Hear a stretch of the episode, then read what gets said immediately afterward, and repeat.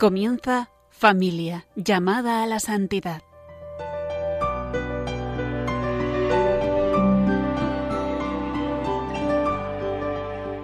Un programa dirigido por Mari Carmen Brasa y Adolfo Sequeiros.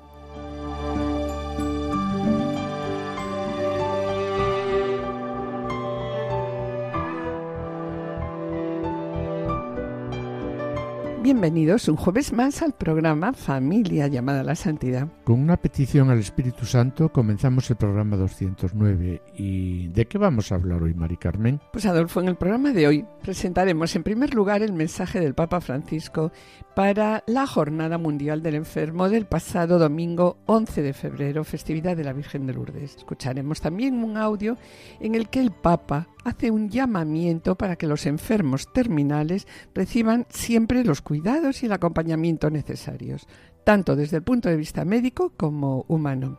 A continuación, comenzaremos con el plan de Dios sobre el matrimonio y la familia a la luz del directorio de la pastoral familiar de la Iglesia de España, la exhortación Familiares Consorte de San Juan Pablo II y la exhortación Amoris Letitia publicada por el Papa Francisco. Sobre ello nos hemos planteado unas preguntas. ¿Mi matrimonio figura en el plan de Dios? ¿Cómo contemplamos hoy el matrimonio y la familia? También escucharemos en esta parte del programa unas palabras del Papa Francisco claras y contundentes referente al plan de Dios sobre el matrimonio y la familia.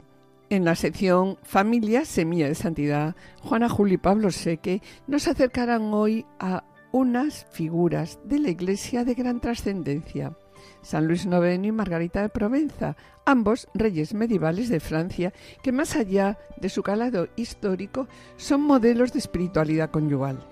Hasta tal punto queremos comentar que San Francisco de Sales en el siglo XVII, inspirándose en ellos, dará un paso decisivo en la historia de la espiritualidad al defender la santidad como una vocación también al estado de vida matrimonial. Y en el colofón nos plantearemos unas sugerencias y propósitos para vivir el plan de Dios en nuestra vida personal, matrimonio y familia, finalizando como siempre con una oración. No se lo pierdan, permanezcan en sintonía, permanezcan con nosotros en Radio María.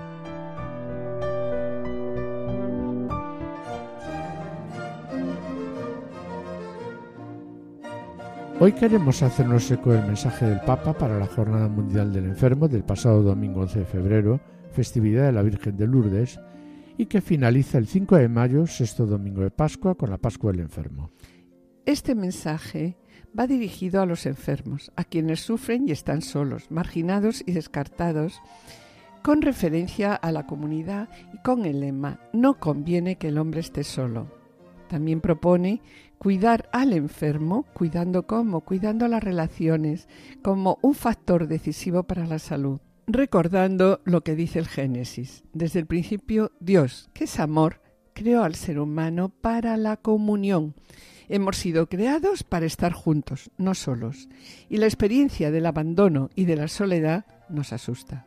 En ocasiones esta inseguridad, esta soledad, se ve agravada por la aparición de una enfermedad grave. El Papa recuerda la situación de tristeza de los que estuvieron solos durante la pandemia COVID-19 en los que a la enfermedad se unió la soledad. Agradece la labor y el sacrificio de enfermeros, médicos y personal de apoyo sobrecargados de trabajo y encerrados en las salas de aislamiento. No faltan en este mensaje referencias a la guerra, como la más terrible de las enfermedades sociales, y dice, me uno con dolor a la condición de sufrimiento y soledad de quienes a causas de la guerra y sus trágicas consecuencias se encuentran sin apoyo y sin asistencia.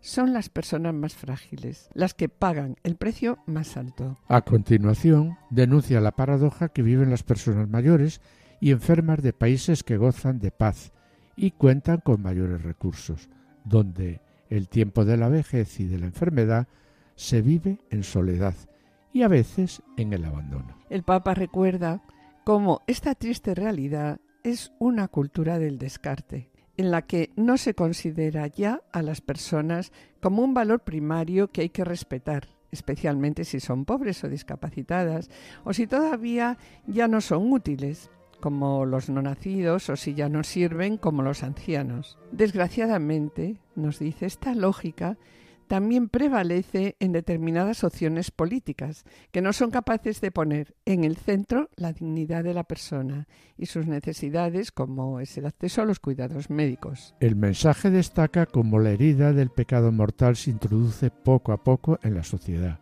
generando recelos, fracturas, divisiones y, por tanto, aislamiento.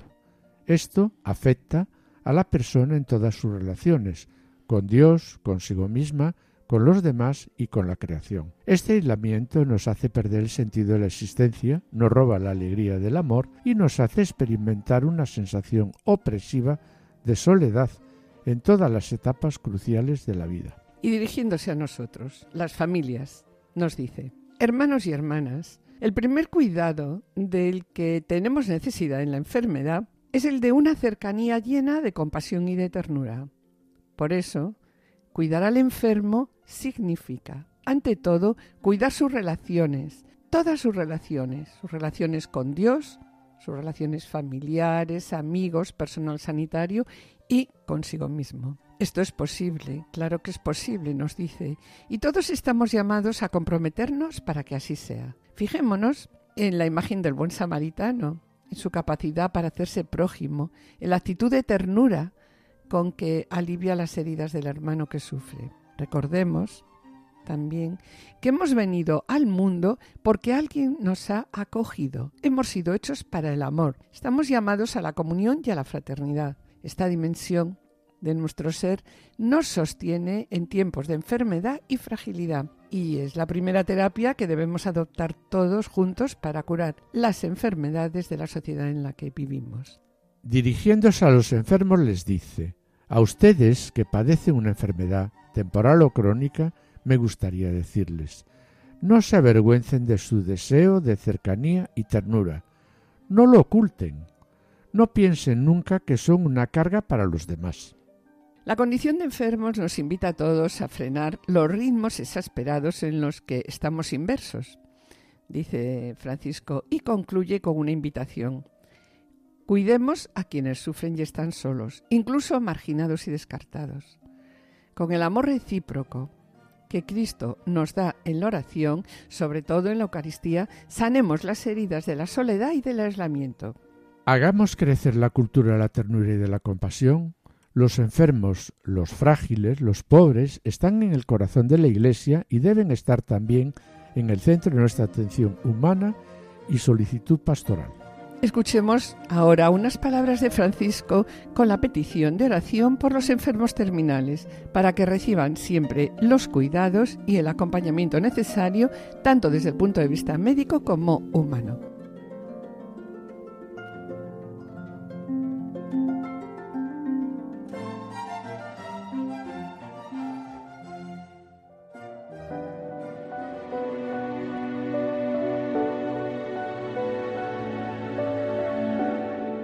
Hay dos palabras que cuando algunos hablan de enfermedades terminales, las confunden. Incurable e incuidable. Y no son lo mismo. Incluso cuando existan muy pocas posibilidades de curación, todos los enfermos tienen derecho al acompañamiento médico, al acompañamiento psicológico al acompañamiento espiritual, al acompañamiento humano. A veces no pueden hablar, a veces pensamos que no nos conocen, pero si le tomamos la mano entendemos que están en sintonía. No siempre se consigue la curación, pero siempre podemos cuidar al enfermo, acariciar al enfermo. San Juan Pablo II decía que curar sí es posible, cuidar siempre. Y aquí es donde entran los cuidados paliativos, que garantizan al paciente no solo la atención médica, sino también un acompañamiento humano y cercano. Las familias no pueden quedarse solas en esos momentos difíciles. Su papel es decisivo. Tienen que tener los medios adecuados para desarrollar el apoyo físico, el apoyo espiritual, el apoyo social. Oremos para que los enfermos terminales y sus familias reciban siempre los cuidados y el acompañamiento necesarios, tanto desde el punto de vista médico como humano.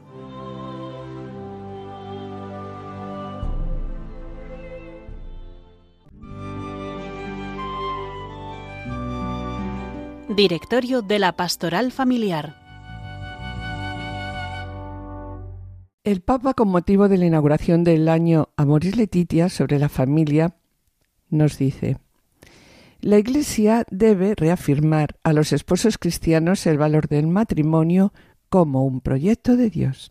Y sobre el matrimonio como proyecto de Dios, el plan de Dios sobre el matrimonio y la familia, vamos a dedicar el programa de hoy, como les hemos dicho en el sumario, y nos preguntamos ¿Soy realmente un proyecto de Dios? ¿Cuál es el sentido de mi vida? Pues estas son preguntas que cada uno de nosotros nos hacemos en diferentes momentos de nuestra vida. Y todos buscamos y nos preguntamos por la verdad del hombre, su origen y su destino, sus actos.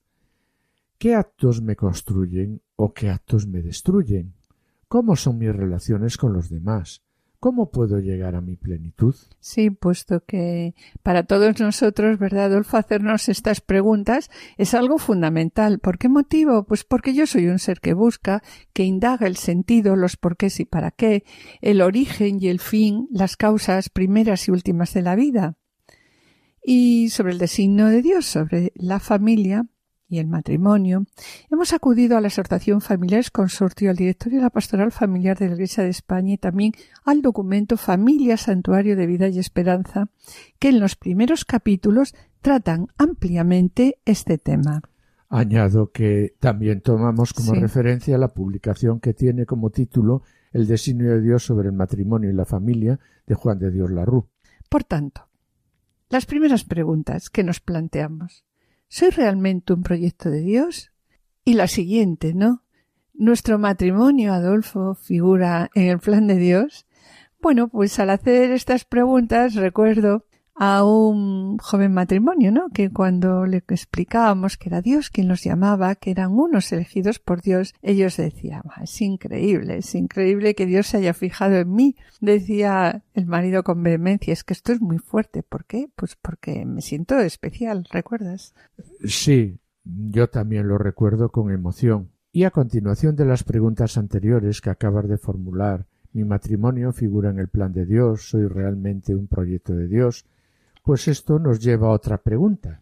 ¿Qué hombre podrá conocer el designo de Dios? Y pienso que yo, en mi pequeñez, nunca podré conocer el plan de Dios sobre mí.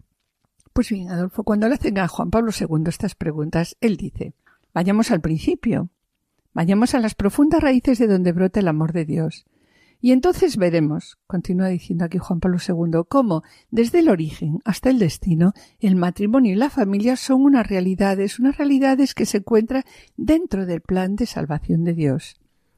Por tanto, el matrimonio y la familia no son realidades fruto del azar o de la necesidad, no son simples construcciones sociológicas. Sí, tampoco son un proyecto humano, sino que el matrimonio y la familia fijan sus raíces en el misterio de Dios que él mismo ha querido revelar a los hombres. Bien, pues después de lo que acabas de decir, surge una nueva pregunta. ¿Y cómo contemplamos hoy al matrimonio y la familia? Pues, Mari Carmen, como realidades puramente humanas, se reconoce que el matrimonio y la familia subsisten. Sí, son importantes, pero son realidades irrelevantes, pues su verdadera identidad en estos momentos se encuentra oculta, oscurecida, escondida y en última instancia superada. Porque Adolfo no está Pues, de moda No, ni no, no casarse está de moda. ni tener hijos. Eso es, ni casarse ni tener hijos. Y ante esta situación, ¿qué nos dice la Iglesia?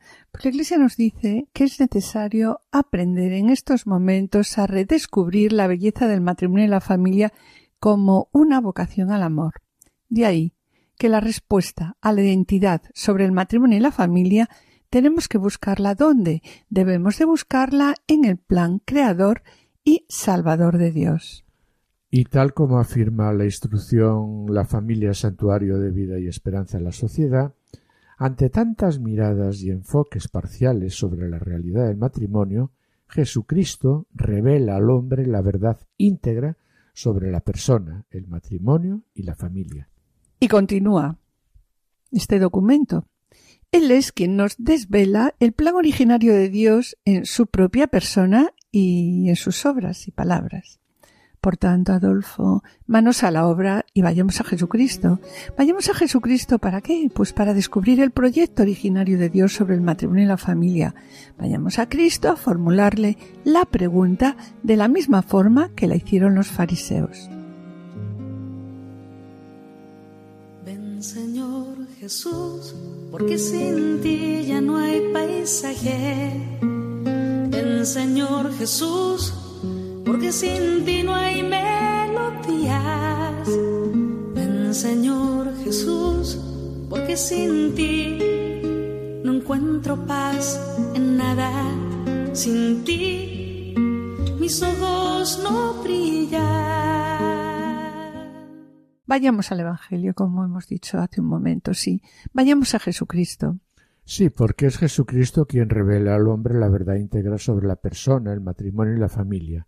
Él es quien nos desvela el plan originario de Dios en su propia persona y en sus obras y palabras. Hmm. Vayamos a Jesucristo para descubrir el proyecto originario de Dios sobre el matrimonio y la familia y vayamos a Jesucristo a formular la pregunta de la misma forma, ¿no? que le hicieron los fariseos.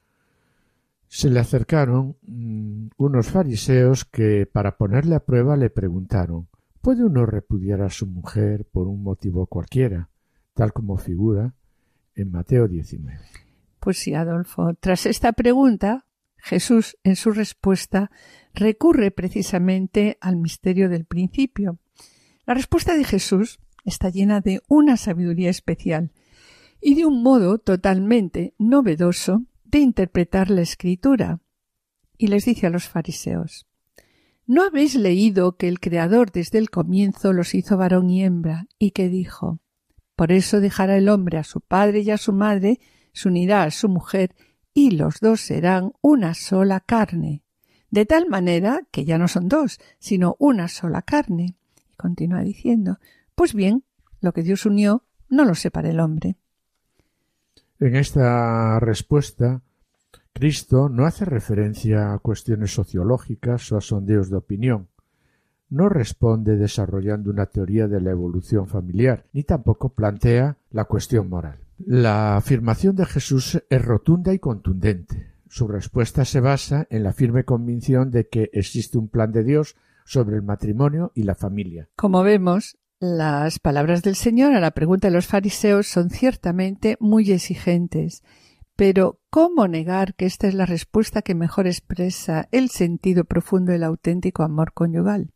De la respuesta de Jesús se destaca un primer aspecto, que el amor conyugal no puede reducirse a una elección temporal, a merced de las circunstancias, o peor aún de los estados de ánimo me gusta, no me gusta, le siento, no le siento, es que no existe química.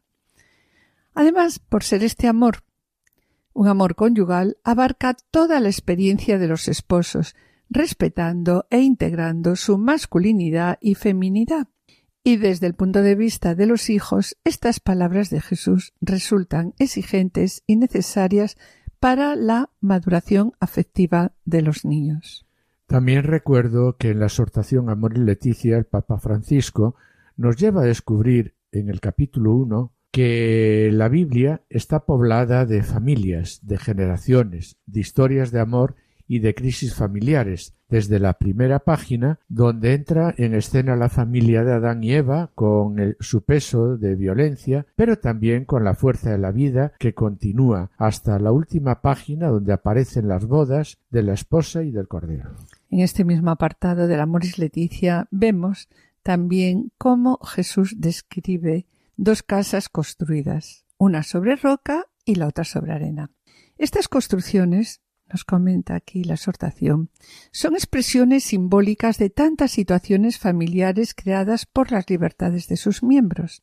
Y así, el Papa nos adentra a una de las casas, para que veamos cómo se vive en ella la fe y tomemos esa casa como modelo. Y nos dice así Entremos ahora en una de esas casas, guiados por el salmista, a través de un canto que todavía hoy se proclama tanto en la liturgia nupcial judía como en la cristiana. Y este canto dice así Dichoso el que teme al Señor y sigue sus caminos. Del trabajo de tus manos comerás, serás dichoso, te irá bien. Tu esposa como parra fecunda en medio de tu casa, tus hijos como brote de olivo alrededor de tu mesa. Esta es la bendición del hombre que teme al Señor.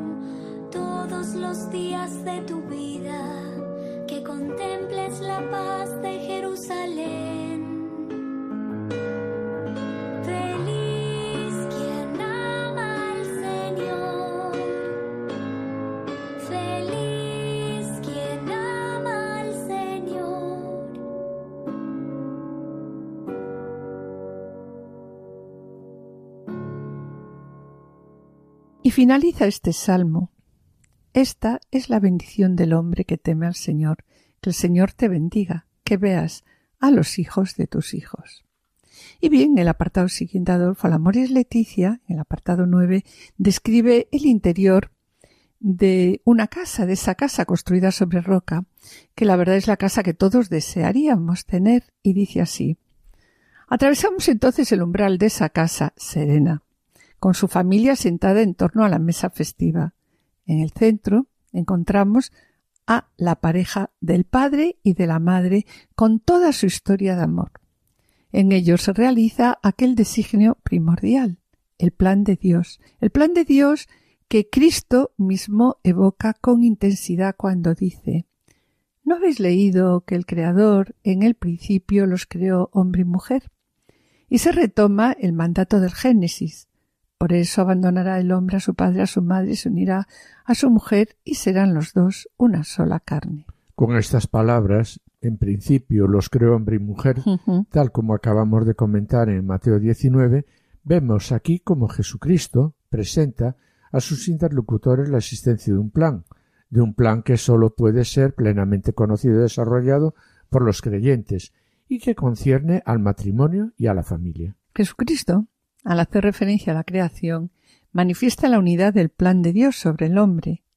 El culmen de esa relación se realiza en Cristo, se realiza en el encuentro con Él. En el encuentro con Cristo entramos en la comunión con Dios Padre. Recuerdo aquí que el directorio de la Pastoral Familia y la Familia es Consortio, el número 26, lo exponen de nuevo cuando dice Por eso dejará el hombre a su padre y a su madre, se unirá a su mujer y serán los dos una sola carne, recordando al Génesis, ¿no? Y la Familiares Consortio dice a continuación Con estas palabras se nos manifiesta una gran verdad. El matrimonio es el fundamento de la familia. La realidad del mutuo don de sí de los esposos, de la entrega mutua, es el único fundamento verdaderamente humano de una familia. Y sobre la realidad del mutuo don de sí de los esposos, de la entrega mutua que acabamos de comentar, descubrimos nosotros que la vida conyugal Mm, es para nosotros, ¿no? Un lugar de encuentro con qué? Con la gracia de Dios, que la vida conyugal debe favorecer la transformación de los esposos en la medida en que debemos donarnos el uno al otro. Y esto pues nos lleva poco a poco a ir construyendo una comunión, una comunión que es cada vez más fuerte e intensa, ¿dónde? En el Señor. El Señor. Sí. Y así el matrimonio se nos presenta a los esposos como un camino de santidad que vamos haciendo a lo largo de nuestra vida.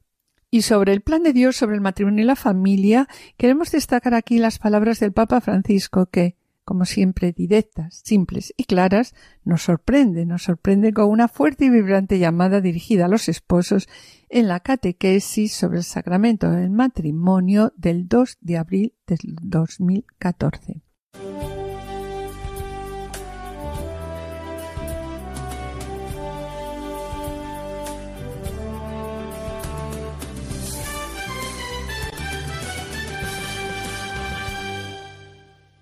Oggi concludiamo il ciclo di catechesi sui sacramenti parlando del matrimonio.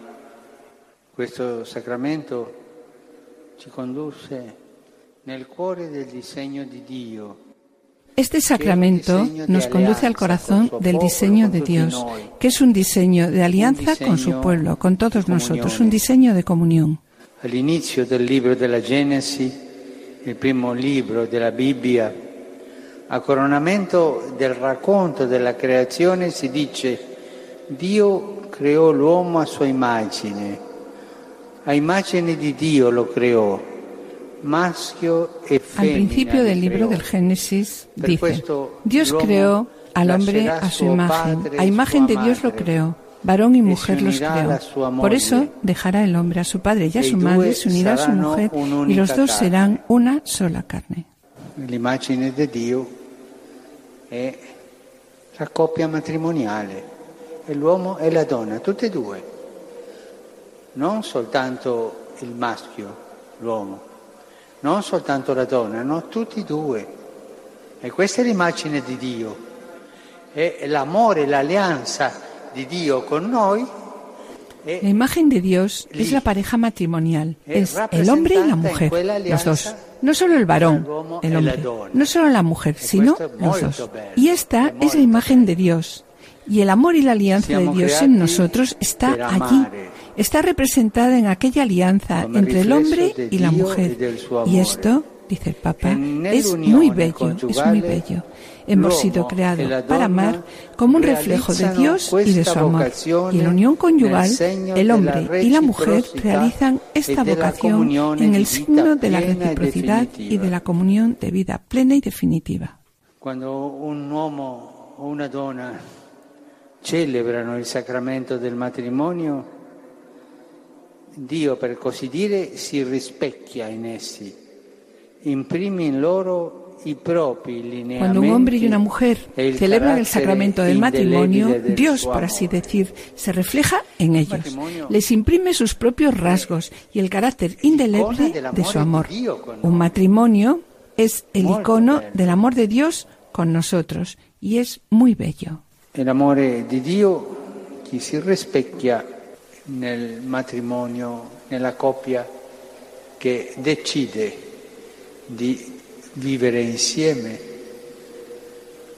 E per questo el amor de Dios que se refleja en el matrimonio, en la pareja que deciden vivir juntos. Por eso el hombre deja su casa, la casa de sus padres, y se va a vivir con su mujer y se une tan fuertemente a ella que se convierte, dice la Biblia, en una sola carne. No son dos, son uno.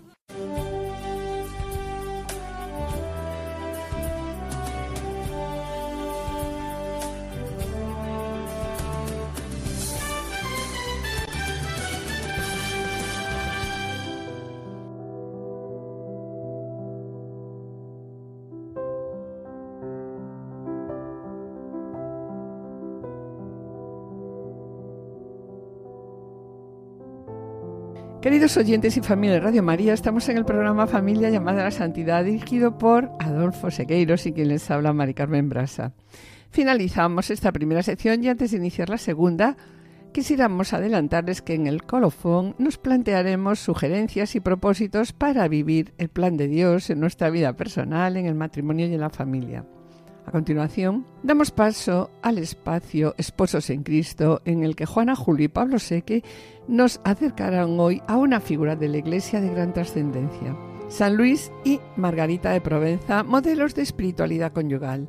No se lo pierdan.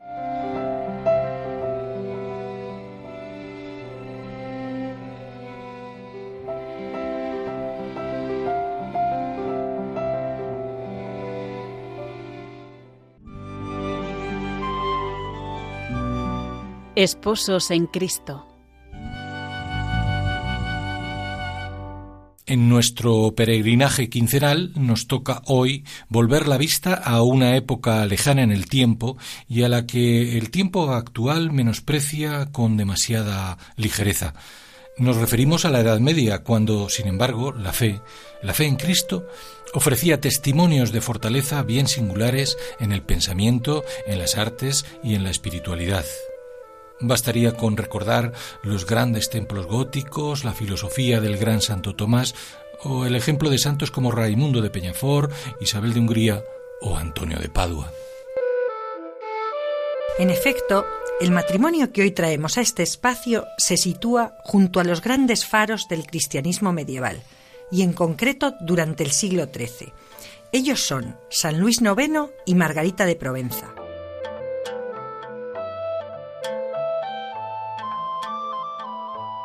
Ambos reyes de Francia durante más de 40 años, lo que los convierte en personajes de gran calado histórico, pero también, y es lo que a nosotros más nos interesa, modelos de espiritualidad conyugal, hasta tal punto que San Francisco de Sales, ya en el siglo XVII, inspirándose en ellos, dará un paso decisivo en la historia de la espiritualidad al defender la santidad como una vocación para personas que procedieran de cualquier estado de vida, también la matrimonial.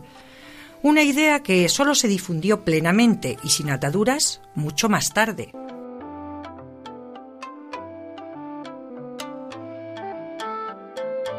Estamos, pues, ante dos pioneros de la santidad conyugal, una santidad en la que inevitablemente, a tenor de sus altas responsabilidades, se mezclan, a veces conflictivamente, las inquietudes espirituales, afectivas y políticas. Algo, sin embargo, permaneció inalterado en los casi 35 años que duró su matrimonio. La fidelidad, el respeto y algo que, visto en la distancia del tiempo en que transcurrieron sus vidas, una época dominada por el varón, quizá llame especialmente la atención. Nos referimos a la obediencia mutua a la que ambos, en comunión espiritual, se entregaron a lo largo de su camino esponsal. Luis había nacido en 1214 y cuantos consideraban su proceder veían en él una mezcla perfecta de virtudes regias, heroicas y propias de la santidad. De hecho, a sus decisiones como monarca, gobernante y estratega siempre les imprimió un sello marcadamente cristiano, con el que perseguía la gloria de Dios, la justicia para su pueblo, la caridad para los pobres y el amor a la Iglesia. Proverbiales fueron, y a ello no fue ajena la educación castellana de su madre, Blanca de Castilla, su austeridad, su integridad y un corazón generoso. Fueron sin duda las prendas principales que pudo ofrecer a su esposa Margarita.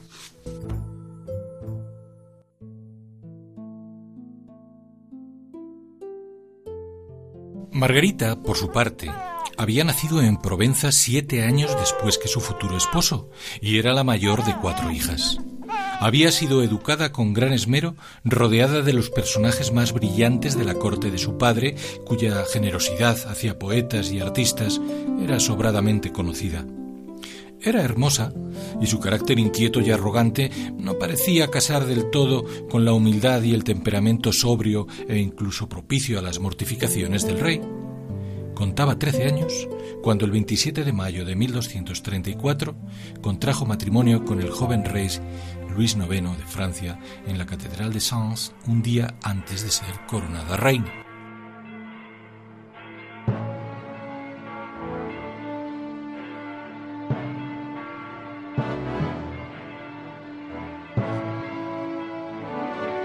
A pesar de tratarse, visto desde la óptica histórica, de uno de tantos matrimonios regios impulsados por las conveniencias políticas, Luis y Margarita se amaban de veras. Se cuenta que la reina madre, un tanto celosa de su nuera, la nueva reina Margarita, ejercía intromisiones constantes para espaciar los encuentros íntimos de los recién casados. Ellos, sin embargo, vencían las dificultades con algunas tretas llenas de ingenio.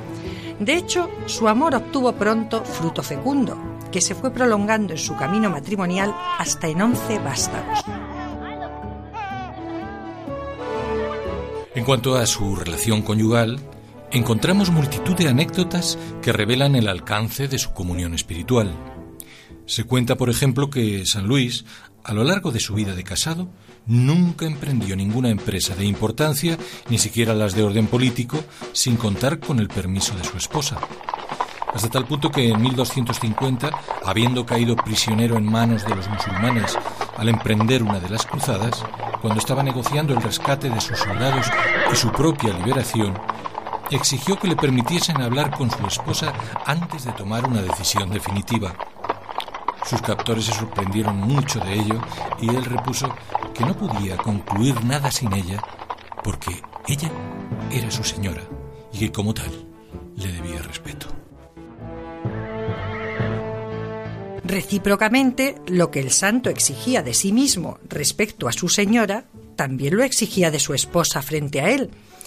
Así se comprobó cuando en cierta expedición por mar emprendida por la reina, se desató una fortísima tempestad en alta mar.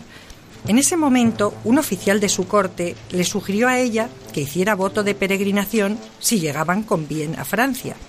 Ella dijo que muy voluntariamente haría tal voto, pero si el rey se enteraba que lo hiciera sin consultarle a él, nunca le permitiría cumplirlo.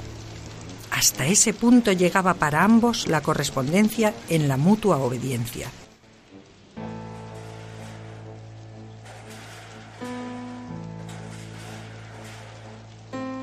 Semejante plano de igualdad explica también que ambos afrontasen juntos con frecuencia los riesgos de las expediciones que exigía el tiempo de las cruzadas.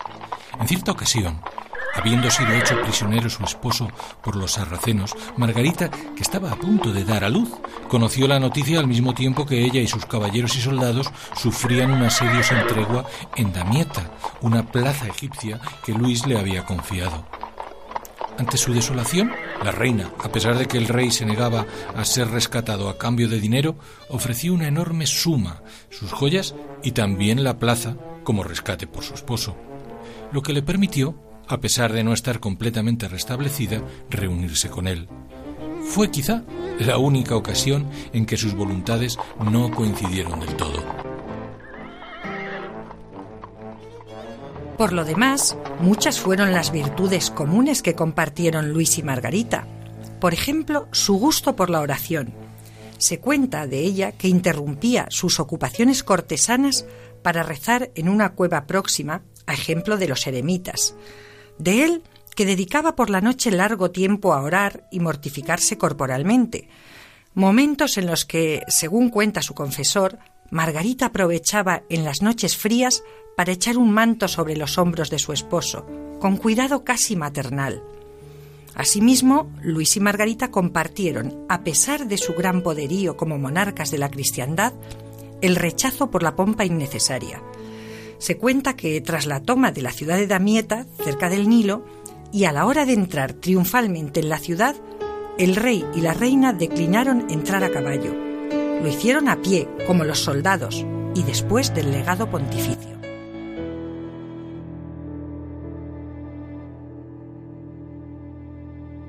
Cierto que a todo ello Luis sumaba de modo especial una sensibilidad muy acusada en el ejercicio de la caridad. No era raro que al lado de su sabido ascetismo compartiera mesa con leprosos o mendigos a los que lavaba los pies personalmente. Asimismo, fundó un hospital para ciegos.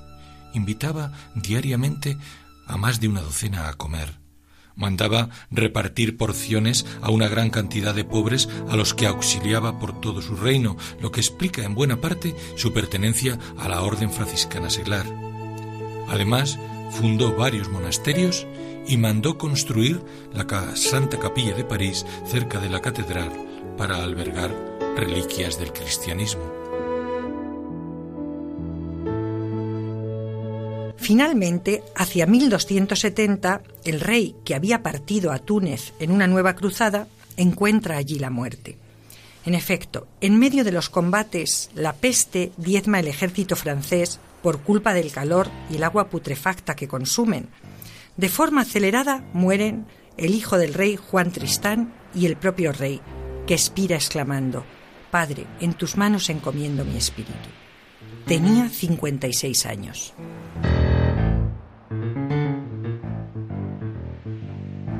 Solo un poco antes dejó el santo un hermoso testamento escrito como memoria y exhortación a su hijo, que reinaría con el nombre de Felipe el Atrevido, donde describe con extraordinaria belleza los deberes y el modelo del gobernante cristiano que él siempre intentó imitar. Palabras ejemplares todas ellas, de las que entresacamos algunos fragmentos.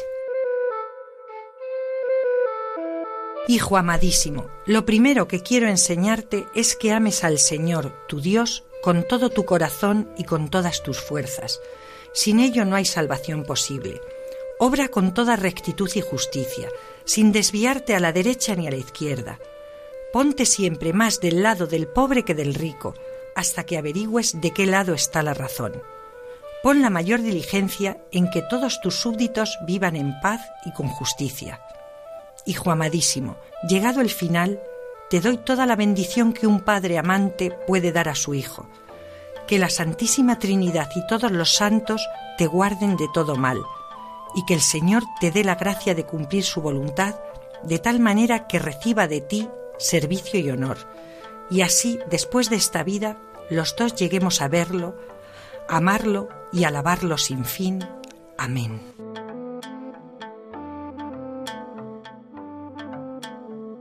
Tras la muerte de Luis, la reina, más allá de su actividad como gobernante, se dedicó muy activamente a difundir la memoria de su esposo, como lo muestra la hermosa biografía de encargo que realizó a su confesor.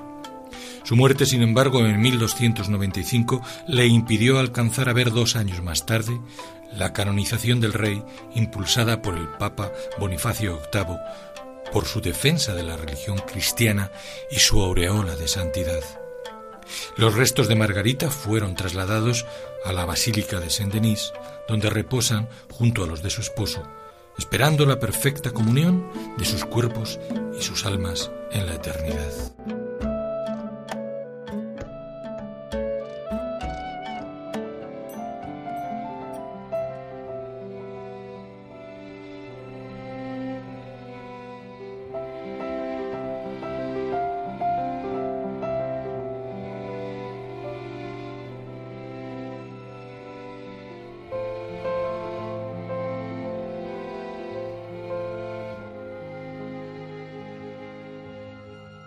Queridos oyentes y familia de Radio María, estamos en el programa Familia llamada a la Santidad, dirigido por Adolfo Sequeiros y quien les habla, Mari Carmen Brasa.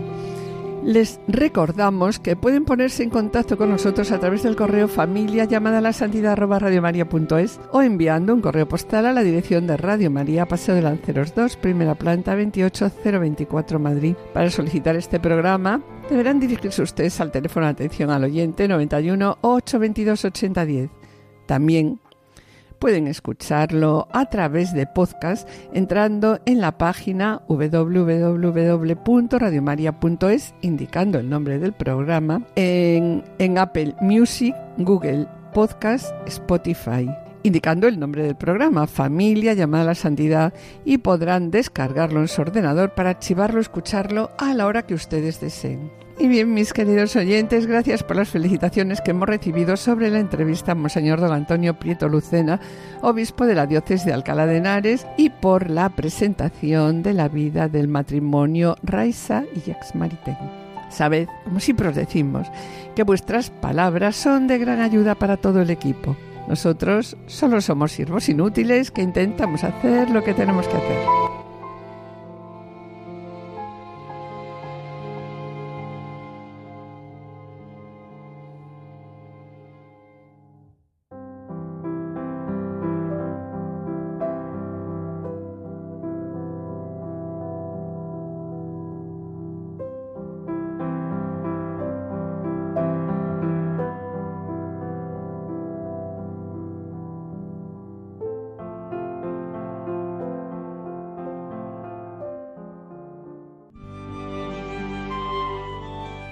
Colofón.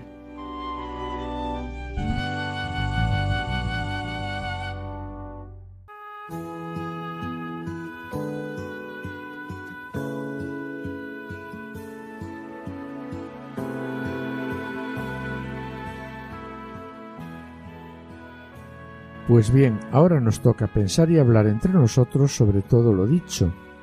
Y recordamos el mensaje de Francisco, que dice, frente a las dificultades que se presentan en el matrimonio y la familia, la Iglesia reafirma a los esposos cristianos el valor del matrimonio como proyecto de Dios, como fruto de su gracia y como llamada a ser vivido con totalidad, fidelidad y gratuidad. Y por ello nos proponemos reflexionar sobre ¿Cuál es el sentido de mi vida? ¿Qué actos me construyen o qué actos me destruyen? ¿Cómo son mis relaciones con los demás? ¿Y cómo podré conocer yo el plan de Dios? Y como matrimonio nos preguntábamos. ¿Mi matrimonio figura en el plan de Dios? ¿Cómo contemplamos en estos momentos el matrimonio y la familia? porque tenemos necesidad de ayudarnos a encontrar el equilibrio entre lo psíquico, lo emocional, lo social, lo mental y lo espiritual. Nos damos cuenta de que debemos trabajar para vivir cristianamente en el mundo de hoy y debemos ayudarnos el uno al otro en nuestro crecimiento espiritual, dejándonos guiar por Jesús y por el Espíritu Santo. Y por ello nos volvemos a preguntar. ¿Nos ayudamos en pareja a no olvidarnos de ponernos en presencia de Dios cada día? ¿Pensamos que la palabra de Dios nos llama a responderle con todas nuestras capacidades? ¿Podemos o queremos compartir lo que Dios nos llama a hacer desde el fondo de nuestro corazón?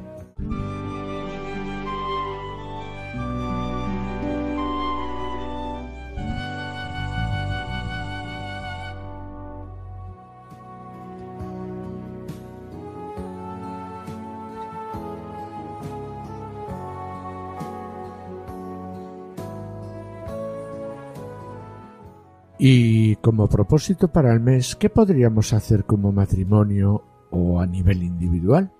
Pues en primer lugar, si admitimos con San Pablo que el amor es paciente, el amor es servicial, ¿cómo hemos experimentado en el pasado que esta paciencia y este amor nos han ayudado a profundizar en nuestra relación? Y me pregunto también, ¿realmente mi amor ¿Es paciente y servicial? ¿Hay alguna actitud personal actual que impida que lo sea? ¿Hay alguna actitud en la que yo debería trabajar para convertirme en verdad en don para mi esposo o para mi esposa? Por tanto, un primer propósito sería ser paciente y servicial con mi esposa, esposo y con mis hijos. Y en segundo lugar, vamos a proponernos tomar conciencia sobre la práctica del perdón, en la práctica de perdón tan necesaria en las relaciones conyugales y en todas nuestras relaciones con los demás en casa. Y por lo tanto, de lo que os hemos dicho, pues dos propósitos, ¿no? El primero, ser paciente y servicial, y el segundo, practicar el perdón.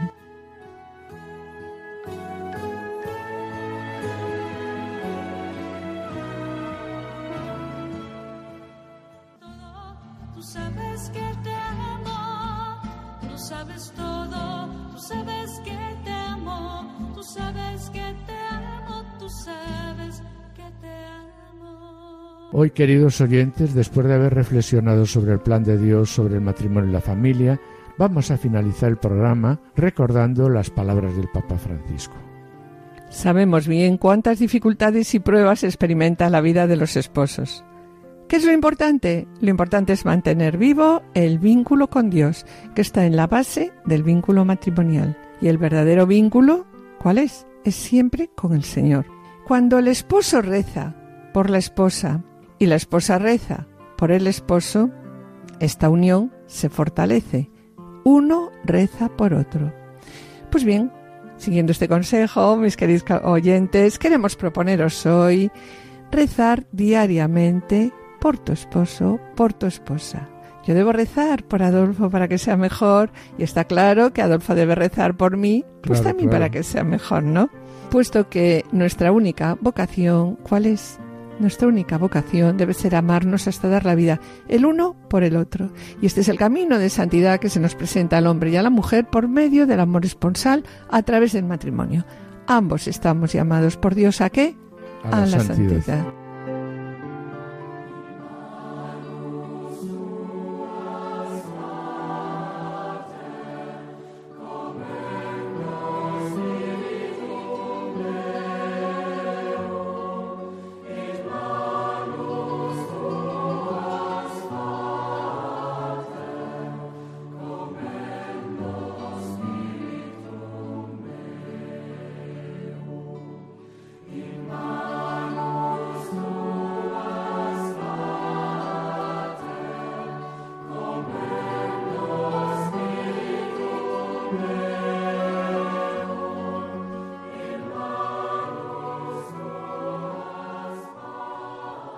Vamos a finalizar el programa de hoy con una oración de Juan Pablo II.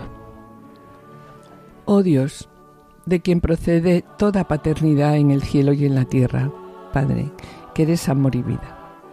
Haz que en cada familia humana sobre la tierra se convierta por medio de tu Hijo, Jesucristo, nacido de mujer y del Espíritu Santo, fuente de caridad divina, en verdadero santuario de la vida y del amor, haz que tu gracia guíe los pensamientos y las obras de los esposos hacia el bien de sus familias y de todas las familias del mundo.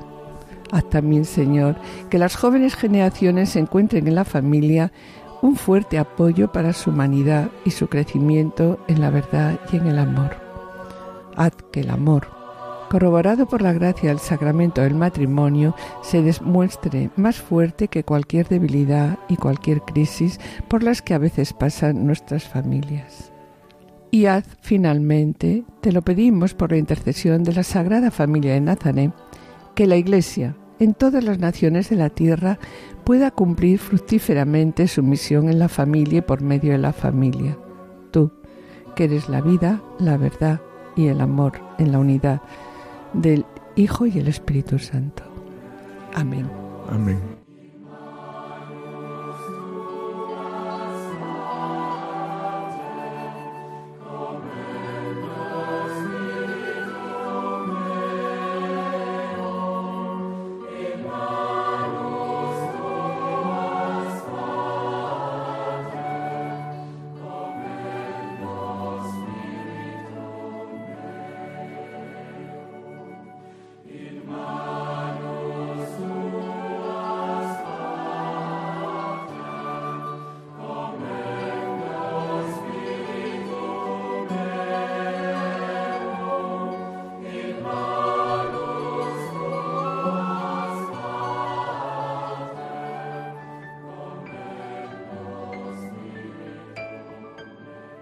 Con pena, mis queridos oyentes, tenemos que despedirnos. En el programa de hoy hemos presentado el mensaje del Papa Francisco para la Jornada Mundial del Enfermo y escuchamos también un audio en el que el Papa hace un llamamiento para que los enfermos terminales reciban siempre los cuidados y el acompañamiento necesario.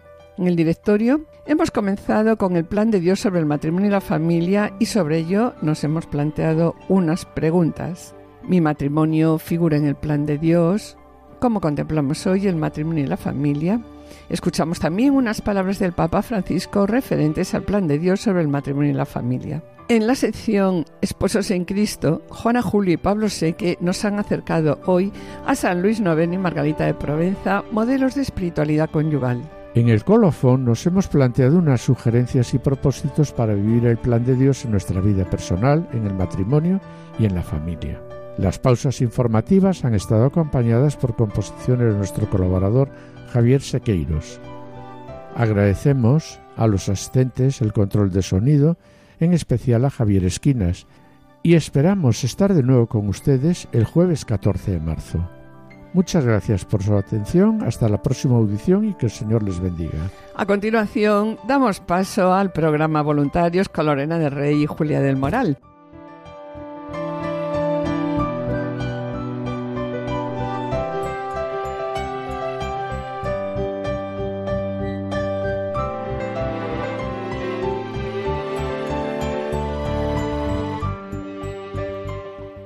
Así concluye Familia, llamada a la santidad.